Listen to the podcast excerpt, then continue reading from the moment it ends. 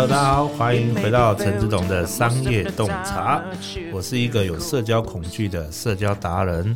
那我们刚刚录完音之后呢，又来一位新伙伴了，所以我们又来录第二支音了。耶，yeah, 太棒了！来，我们请我们的新伙伴先自我介绍一下吧。Hello，大家好，我是薇琪，本身从事身心灵相关工作，到现在已经十四年了。之前都在中国大陆，是疫情关系才在台湾。嗯，好，那我们下一位啊、呃，我是岳飞。哎，那我再讲，呃，我就是我现在是有在兼职去实习音控，然后我现在在学的是行销小编。对，好，来下一位，太棒了！我是美丽又有智慧的美智，我又回来喽。那我目前本自己本身有一个文教协会，那我们这个协会最主要是希望有一群人可以一起做一些事，然后可以成为别人的祝福，也祝福我们每一个人都是别人的大祝福。好，谢谢，谢谢大家。我发现两位哈，刚刚呃这一次录的比刚刚录的还顺哎，怎么会这样？这是啊，熟能生巧嘛。嗯，刚刚太紧张了，然后现在已经开始进入状况了。对，好啊，那我们呃，我们先请我们那个围棋来聊聊他，好吧？因为我们刚刚我们其他有先稍微聊过了一次了，我们先请围棋来介绍一下你自己在做的事情，好不好？好好好，嗯。呃，当初其实我会做身心灵的一个最大的原因，是因为想要边工作边旅行啊，所以旅行才是我做这个工作的重点啊。对，那你那你怎么不做旅行社？我不喜欢旅行社，因为我以前带过团，但是我发现那不是我喜欢的东西。啊，我比较喜欢的是，可能找到一个很漂亮的地方，然后可能就是大家约约一起去啊。对，所以其实我在这几年也有参加过一些比较。私人的行程，嗯，比如说去玛雅，玛雅，玛雅古文明啊，哦、就是洪都拉斯跟瓜地马拉这样子。哦、因为我本身是古文明控，哦，对，所以那时候我们就就是请了我的玛雅萨满老师，他们安排了那个去玛雅的行程，然后走的就是很多的遗迹嘛，跟遗址，嗯，对，然后还有在当地是可以，因为透过萨满老师，他们是我们是可以去做仪式的，这是一般观光客。体验不到的东西，没错。哦，对，就是会知道很多一般那种纯粹观光旅游所不晓得的东西，嗯，这样子，对，耶，yeah, 我也喜欢旅游，哎，围棋，我觉得我们两个可以当好朋友，嗯、因为人生的目的就是以吃喝玩乐为目的哦。哎，其实像我出去玩的时候，我还蛮容易去发现一些，呃，比如说食物的发源地的，嗯、对，比如说像欧姆雷。欧姆雷那个蛋，嗯、大家很多人可能都喜欢吃，嗯、可是它的起源是在那个法国的圣米歇尔山的一个山城里面。是，他们是因为一个战争的关系，然后只剩下封城嘛。嗯、他们就是一个小岛，很像迪士尼的那个小岛。然后你。封城之后，其实就没有其他食物了，只有鸡，哦、有源源不绝的鸡，就会有源源不绝的鸡蛋。然后他们为了要变换各种吃法，嗯、就有欧姆雷这个东西出来了。哇，对。然后连像我们在吃的那个可丽饼，嗯，哦，它起源是法国的雷恩。雷恩他是为了你如果要去圣米歇尔山，一定是在雷恩换车过去。嗯，对。感觉你可以帮我们组一团带过去了呢。嗯，对啊。对啊那我先场地介绍一下哈，我们还是不免主要讲一下我们现在在的场地哦，是我们高雄市青年局呃新媒体人才培育中心的一个录音室，它叫想温馨。想温馨啊，对，隔壁是钱果，对，钱柜，钱柜，我们这里叫享温馨。啊，对，因为我们在这里使用的是我们高雄市政府的新的媒体资源呐，哦，那也是我们市政府这边提供给我们市民的一个福利，好，大家都可以免费来这里做租借的一个部分，好，那也希望大家可以。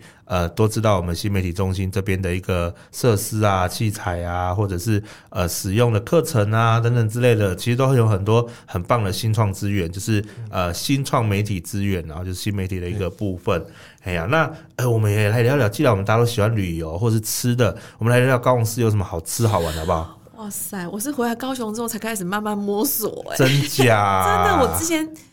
我对高雄很不熟。天哪，你根本就假高雄人。对，来了。对，所以其实有时候出去，我反正外面比较多什么好吃的。我说这个真是因为疫情关系才开始去啊，高雄有什么好吃的啊，什么什么的。对，感觉我们比较想聊异国文化。哎，要不然大家讲一下都去过哪些国家好了。好啊，好啊，大家有去过哪里？谁先跟？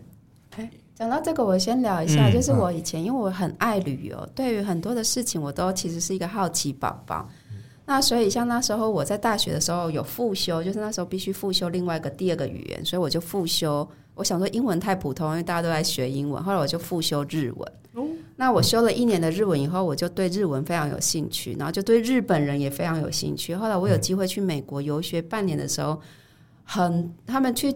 因为通常去游学中心，他大部分都亚洲人，就是我们的同学大部分都亚洲，有来自泰国、韩国、日本，好这些国家的人，所以其实我们就认识了很多这些国家的朋友。这样，那后来结束以后，比较可惜的是那时候 FB 跟 Line 没那么的那个还没开始，所以其实后来我慢慢失联。那我们后来还是有呃，就去日本旅游。那话说，我不是有学过日文一年，所以我那时候有一个想法，就是我想要去日本 home stay 一年。那刚好有机会，我就认识了日本的朋友。那我就去，真的我就很有行动力的一个人，我就真的去到那里一个月，住在那里，想说我要好好来体验一下日本的文化。可是我后来住到了第三个礼拜以后，因为我朋友还是要去上班，所以平时周间就只剩下我一个人，到处乱逛，搭的公车或骑着脚踏车。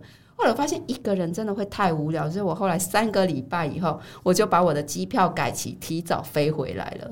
对，所以我后来发现，其实还是要有一个伴去体验那个在地的文化。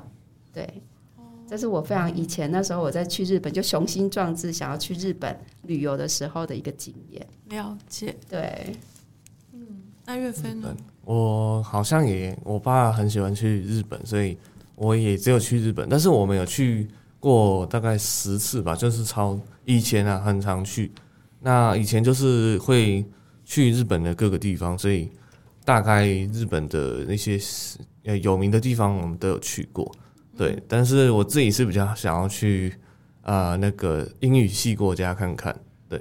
那日可是我觉得日本也很好玩，因为台湾人喜欢去日本，我觉得是有原因的，就是因为他们的服务吧，然后他们的就是很很漂亮这样，然后一些东西都很好吃，对。所以其实。如果现在疫情解封以后，可能还是会想再去日本一下。嗯，对，日本的确是很好吃的地方。嗯，对，它连超商都很好吃，都很好逛。它超商，我那时候第一次去日本的时候，那时候到的时候已经十一点多晚上，饿死了。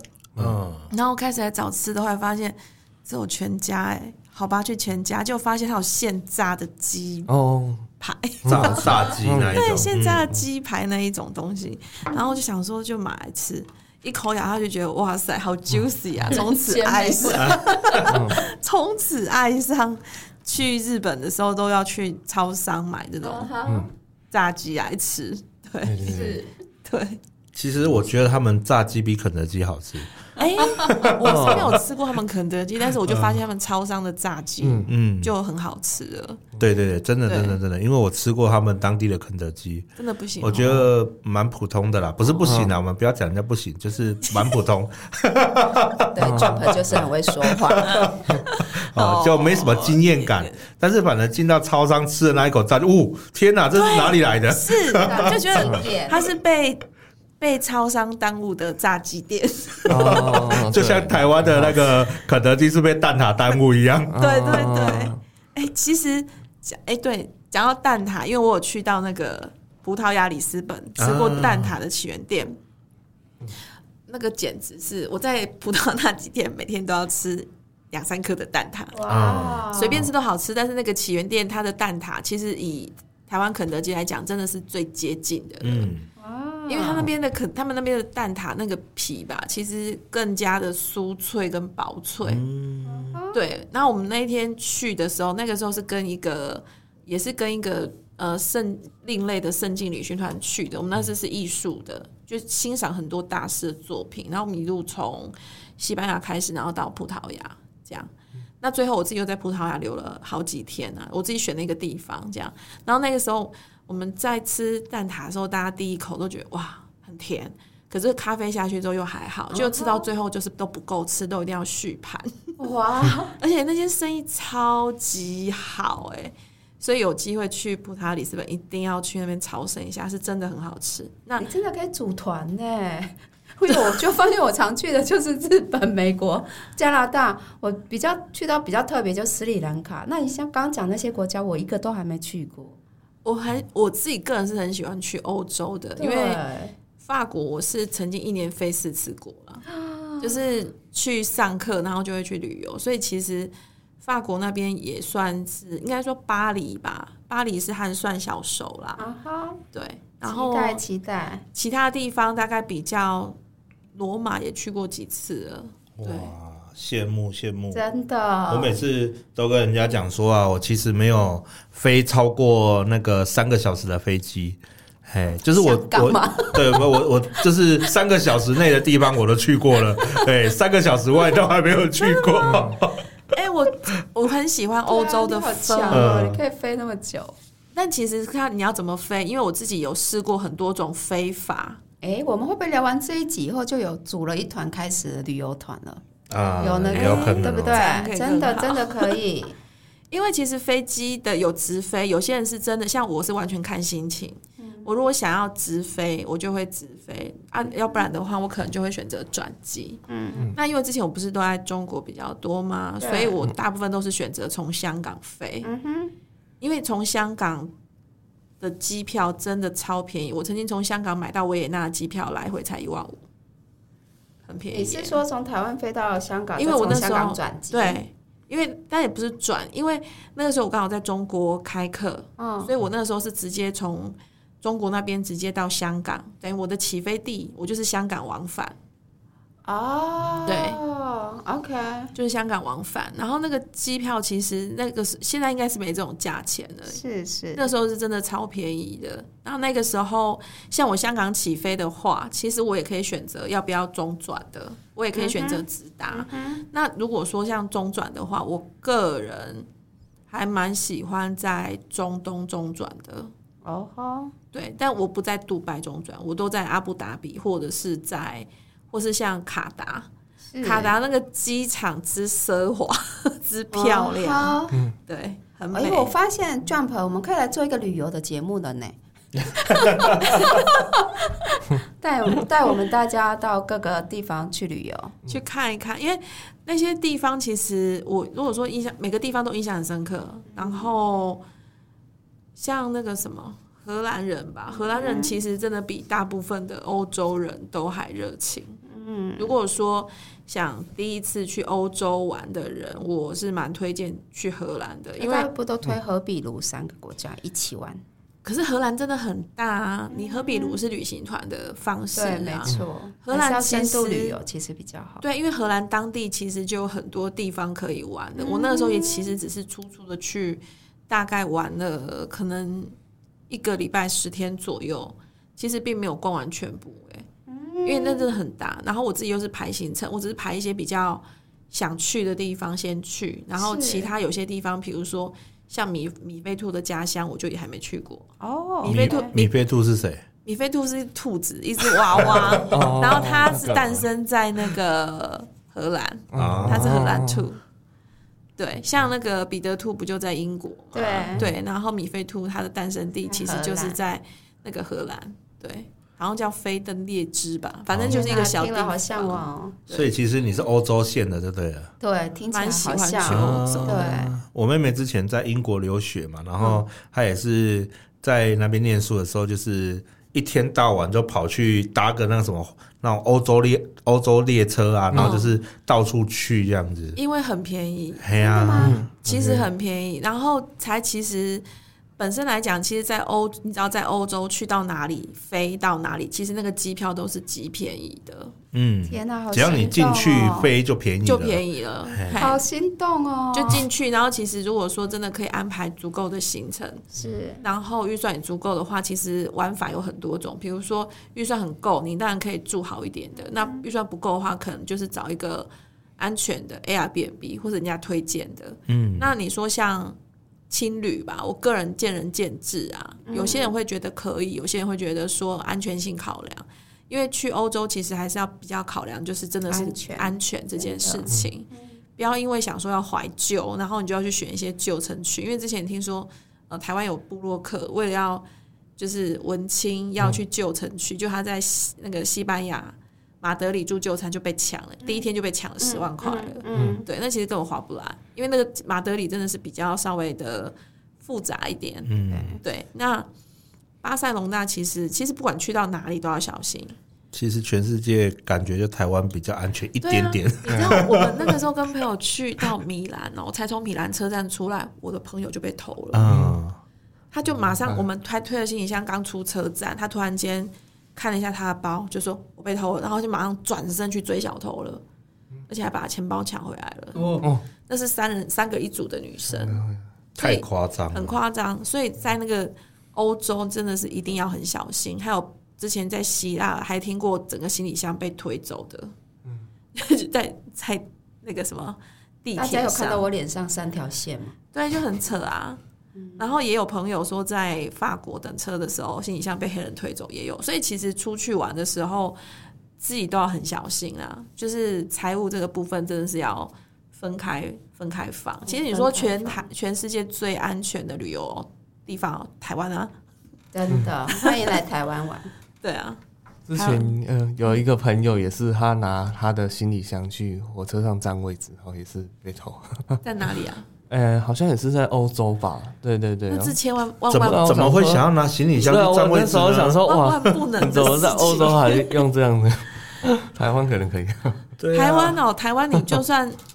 那个熟一点的店吧，你电脑摆在那边一个、嗯、一个礼一一一小时不见了，人电脑还在那的、嗯、东西是不会不见的。嗯、说到这个，之前有一个 YouTube，他有做过一个实验，就台在台湾，嗯、他就把电脑放在那边，嗯、然后他就架了摄影机在那边看，啊、嗯，然后就是过了四五个小时都还在，没有人去碰他的电脑。嗯、对，但是你在国外，你放放看，不用不用小时，不用小时，就几秒，你就只是坐在坐在人行道上。你的包包可能放在旁边，你只转个头可能就不见了。嗯，他就是会这么的，就是其实去欧洲旅行，如果说自己一个人是真的要更注意。那当然有伴的话，就是大家互相提醒啊。对，那这样说起来比较好奇，你去欧洲旅行，你都怎么去保管你这方面的安全呢？你都怎么去注意？呃，通常我去的时间点，有的时候我想想，都比较不在。春夏吧，可能都在秋冬。秋冬就比较好藏东西，不是，是因为我们、哦、是，因为我们上我我们上一些国外课程的关系，他们的就是我们会去上课的时间大概都是落在三月啊，或者是九月这一段时间，嗯、所以其实都是在还需要穿比较厚的衣服的时候。嗯哼，所以其实在，在呃没有，因为我八月去过，八月去过南方，所以意思是钱要藏在，哎、欸，我朋友是这样，这样吗？对，我朋友他是藏在直接藏在女生的话，她是直接藏在，她是会藏在内衣里面。错，有一个女生是这样，然后她会买那个贴身的肤色的那种腰包，它里面也会藏一些钱。哎，我就是要放在各个不同地方。对，但是其实最重要的就是一定要把大钞换成小钞，在出去到哪一个地方一定要记得小钞永远比大钞好用。嗯，比如说你五欧掏出来找，跟你一百欧掏出来找。那就不一样了，对你，你五欧掏出来给他找，或是十欧掏出来给他找，他们都会觉得那都是孩子可以的范围。但是你只要可能超过，哎，有二十欧嘛，忘记了，嗯，反正就是尽可能的把你的整钞全部换成散钞就对了，OK，那样是最好的。是秘诀就是要换成小钞，一定要换成小钞。你宁可在那边，你宁可在那边掏小钞给他。一张一张数给他，都不要一下子整张拿出来给他找，那人家不盯你要盯谁？那一定是观光客才会有的行为啊。那一般来讲，当地人一定是拿小钞出来的，谁还给你那边大钞？没有的。哦，原来是这样。对对对，是。说到这个啊，我就会觉得，呃，我们对岸中国，好，它在这块就真的是比较方便，因为电子支付，我觉得也是为了杜免这种事情啊，因为。你抢走手机，你也付不了款。对，可是其实那边就会发现说，因为我我我那时候在那边真的享受那种电子支付的便利的时候啊，回到台湾，我想说台湾什么时候才有？其实现在台湾也蛮方便的啦，就来配啦。对，其实我现在出门也都不带现金啊。对，我刚。为了缴保证金，还去领钱，我还去领钱，我还想说，我我不知道有没有带提款卡。我在中国遇到这个事情、欸，就发现有一些小摊贩，他也是没有那种微信跟支付宝的时候，我也是开始翻钱包、欸，哎，找零钱、欸，哎，对啊，因为一习惯了之后，你会发现你身上真的不再带那么多的纸钞，都是用电子货币在流通。他那边付款真的超方便的，一刷就好了、欸，哎。对他，他们呃，我上我上上个礼拜刚去成都嘛，嗯、对啊，我去也就是任何地方都是用支付，好，就是用电子支付。你甚至你拿钱拿拿钞票出来，他说我没办法找零钱呢，有没有办法 用支付或者是怎么样？哎，就是他们零钱没办法找这样子，对，他们已经习惯了，已经、嗯。都习惯上电子支付，他们都觉得那是在超方便的事情的。嗯，一开始去都还要带现金嘛，后来就开始像我二零一去的时候，都一定还是用现金。哎、欸，那时候好像微信出来了，对。可是电子支付那时候好像还没那么的盛行，只是后来越来越盛行的时候，去到哪里就是刷一下刷一下，哎、欸，很快的，而且付款都你都。不用那边排队等找钱啊，你直接刷一下数字多少，哎呀，就直接转转过去了。嗯，其实是真的很方便。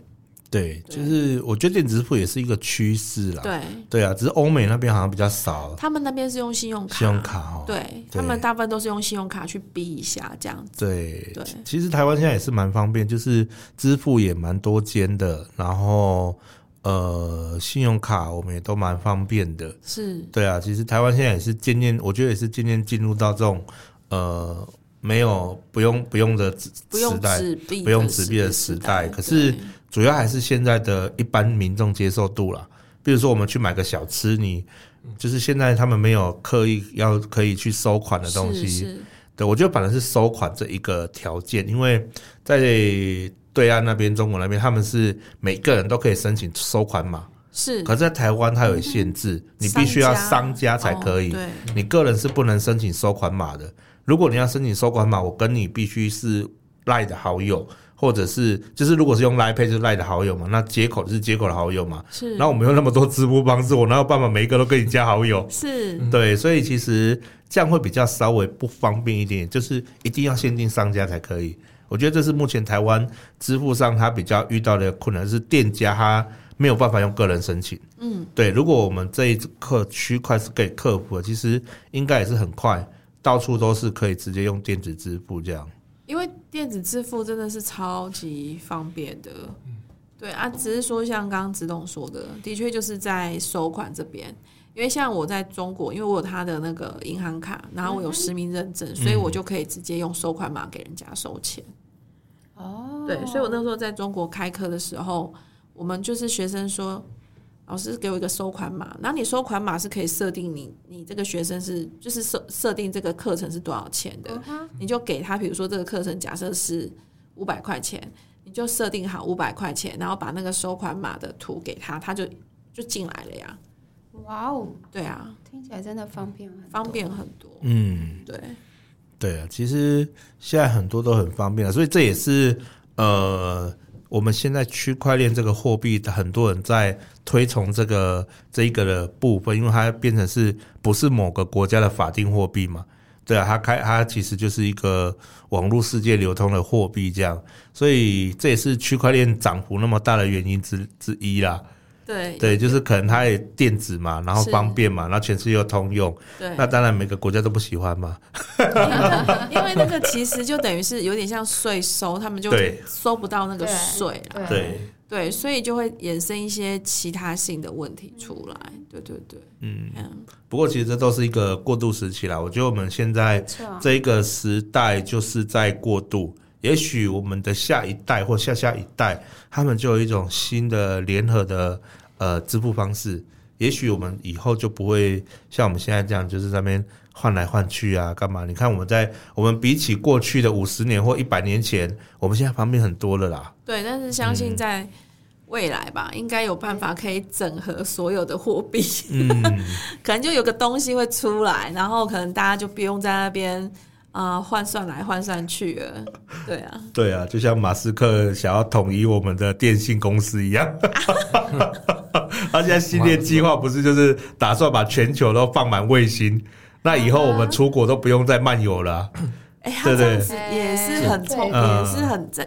他这个发想其实很可以，对啊，对，因为不然出去哦，那个时候有时候换电话卡真的会换到疯掉，哎，嗯，哎呀，对，而且他那很便宜，他那个一个月，呃，像像乌克兰他有提供，他给他们嘛，他一个月就是也才四五百块吧，跟我们现在的差不多，哦，哎呀，然后速度好像跟四 G 差不多，那算很快了，看影片都看得了。对啊，算是这样算很快。对啊，你是卫星呢，卫星呢，而且等于说你在那种空旷的地方，然后都收得到。对，你只要有那个卫星机台，像我朋友有买，哎呀，还有去买那个他的那那一颗搜讯卫星，哎呀，就蛮妙。等于说他你带着那一颗卫那一颗卫星。小卫星哦，然后去搜那种基地哎大卫星的呃电波，然后你在那种荒郊野岭都有讯号，都有网络讯号。还蛮酷的哎，对啊，真的很酷。科科技啊，我觉得都是科技啊。就科技始终来自于便利嘛。对啊，所以我们呃，我觉得其实也是这样了。我们所有的时代哈，或者是我们都是一个进化的过程。是。那但是我们都希望和平啊。嗯。好，不管怎样，我们也是希望和平。就是说这些呃改变是能带来生活便利，带来我们呃和平的事情，而不是用来。呃，伤害的事情，就像我们刚刚讲的，好像这卫星很便利，但是如果这卫星是用来做不好的事情呢？嗯嗯，对不对？是，所有东西都是一体两面，就是它可以变得很好，它也可以变得很坏，但是它就是呃，看人怎么用。是，对啊，所以我们也是希望说，这个世界是多一点和气，而不是那种就是我要去伤害你啊，伤害谁等等之类的。是，对，所以就是其实事情一体两面的情况之下，就是。鼓励大家往善的方面去发展。嗯嗯，对。其实后来发现说，嗯、呃，关于给出善意这件事情，有些人是给不出来的，是因为他从来没有接受过他人的善意的时候。没错。他如果没有从小到大是被很好的对待的时候，你要他给他也给不动，因为他也不知道那个是什么。所以讲起来还是可能跟。大体的环境会有关系。嗯，如果说大家可以多关心身边的人的话，其实那样的氛围就会被带动起来的。嗯，对对对，没错。是，像我有认识一个朋友，他就是有在组一个在高雄，然后就是在帮呃，就是给呃去关心街友一个 LINE 的群组。嗯，对，然后他们就是不只是去帮他们送餐，还是会去呃用那个就是。问候就是关心他们，就是实际的跟他们聊天。然后我之前有去参加过两次吧，然后那个时候他们就有跟我说，哎，那个街友其实吃的东西其实都有，只是说他们很少人能够真正去关心他们的那个，就是他们的心理层面，比如说跟他们聊天啊，这个是比较少的。对，然后我那时候印象就很深刻。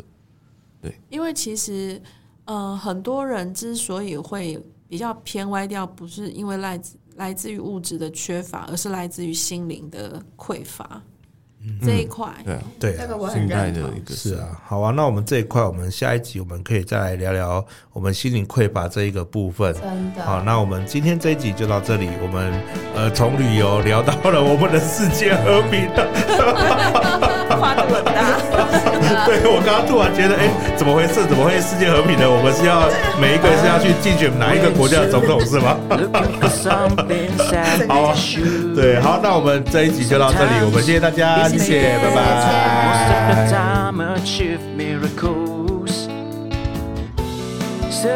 a good idea flashing to my mind.